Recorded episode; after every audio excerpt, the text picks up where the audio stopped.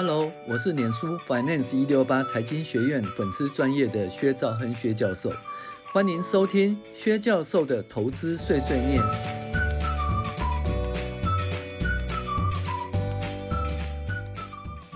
各位网友，大家好，我是薛兆亨薛教授。我们现在讨论财报碎碎念零零二，我如何进行损益表分析？那在分析说损益表分析的十个重点以后呢，我们做一些实际的案例哦。那我举一个例子哈，看如何分析损益表的范例。那一开始呢，我们用简单的简明比较的损益表，意思就是说我们不去调那个电子书哦，就是有详细的损益表的资料哈。那就详细的财务报表资料，我们先看券商哈的简明的损益表哈。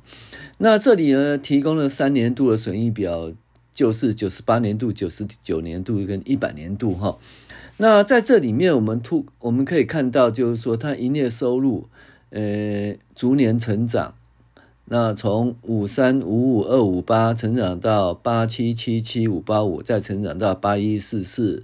二六四，所以这逐年成长，这趋势还相当不错。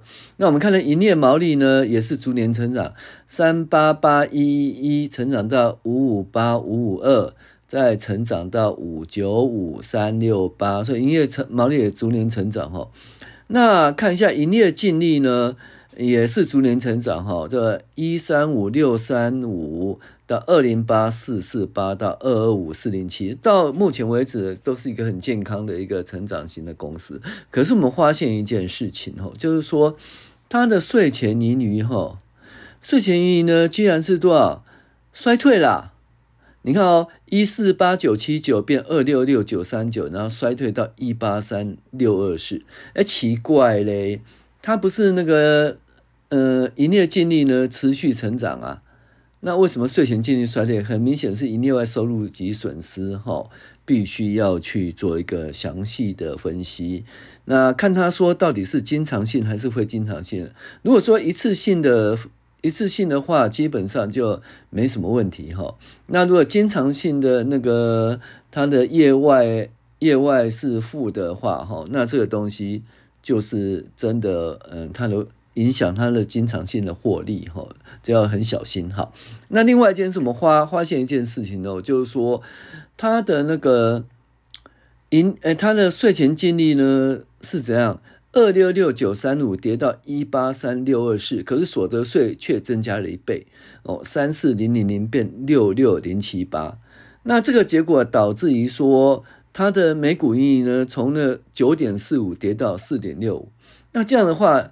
看起来那股价要腰斩腰斩，因为每股已经从九点四五跌到四点六，而实际上并不是这样，它本业营收毛利跟营业净利都是成长啊，对不对？所以呢，这个部分我们就必须要做一个细部分析，看一个经常性来非经常性。这个时候我们要怎么调那个什么？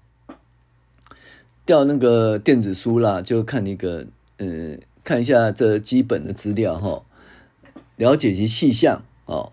那我们调出一百年度的合并损益表，哦，那时候还不是综合损益表哈。那从电子书里面我们看到呢，本业相当不错，营收持续成长，毛利及毛利率、营业利益及营业利率均提高哦哦，所以这一个叫三，除了税后净利以外呢，其实三率哈，它已经提高两率，而且实际的数字也都成长哈。那业外状况不是很好，主要是。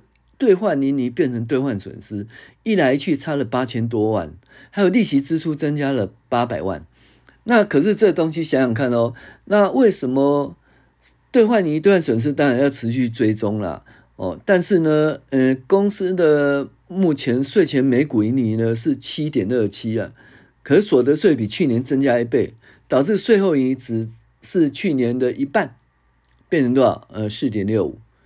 那所得税部分是未分配盈课税，这个部分以后发股息会退回来。那时候，嗯，两税合一，嗯，还没有改，所以未分配课税以后发股息，然后会退给股东。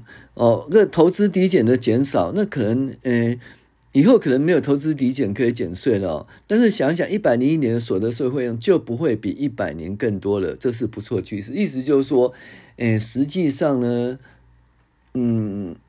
九十九年虽然比一百年更好，但是九十九年是不正常的，怎么是不正常呢？就是因为一百年是因为有未分配盈余的课税，但是九十九年呢，基本上是有那个投资抵减哦。那投资抵减已经结束了哦，所以呢，它的那个它的费用就它所得税费用就增加，可是未来呢就不会再增加了哦。因为九十九年结束，一百年是正常，一百零一年正常，那不太会增加了哈。而且未分别课税呢也不会了，一大笔已经课掉了哈。也所以未来所得税费用呢，就一百零一年不会比一百年更差。所以这个应该是讲说，呃，怎么讲呢？九十九年，呃，九八九九一百，对不对？那一百九九呢？呃，九十九是很高，那一百衰退，可是实际上并不是一百。变差，而是九十九特别的高，哦，特别的高哈。那中间我们看看到一件事哦，就是那个嗯，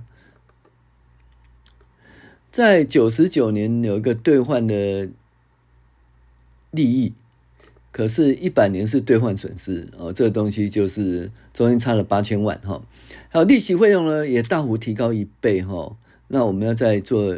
再进行去分析了解，说这到底发生什么问题？哈，好，那这个东西我们就调一下呢，它的那个利息费用为什么会增加？哈，结果我们就发现说，诶，它的银行短期借款哈，担保金额分别为多少？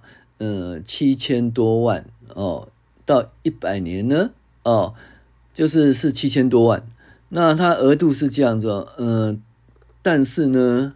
依照那个合约规定呢，嗯，怎么讲？利息增加由由那个二点一五增加到三点四七哦，就是那利率提高啦哦，这个就是一个经常性的哦。那你可以看到它这里呢，就是它的借款的利率区间其实都秀出来。可以看出来，它利率提高，由于自有资金不足，扩大营业，哈，完全靠举债，所以利息费用哦，这个往上的趋势不变，这个东西是比较差一点哈。那因为这家公司既然是呃通路嘛。那通路基本上就是这些存货跟应收账款，那基本上不会会不会用现金增值解决哈，那基本上是跟银行做短期融资。那在利率上涨的状况下，二点一五涨到三点四七的状况下，利息费用提高这是必然哈。好，在汇率的部分呢，汇率因为就是嗯。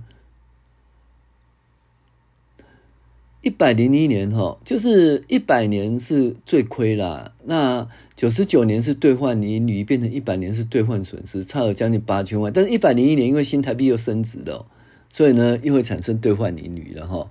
所以这个问题就比较简单，因为它持有美金哦，它持有美金算是蛮多了哦，蛮多了，所以导致兑换损失哦，兑换损失。那台币升值的话，那就会产生兑换盈余呀。兑换利率哈，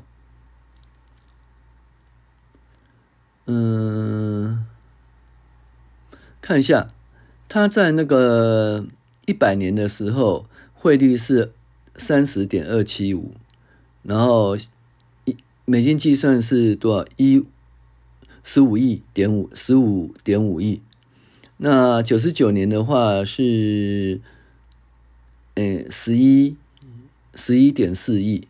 那汇率是二九点一三哈，那就是在汇率是台币升值的时候会产生兑换利益哈，那台币台币贬值的时候会产生那个兑换损失哈，所以呢，可是到了那个一百零一年又台币又升值，所以又会产生兑换利益哈。好，这样子本业不变哈，业外稍加注意，一百零一年可能不会比一百年更差，持续追踪哈。那台币的升贬值，还有营收变动。那今年的第一季呢，也就是说，呃，一百零一年的第一季呢，营收增加十八点二二 percent，那相当不错。那现金流量持续变差，应收账款分析相当重要。那它也持续在借款哈。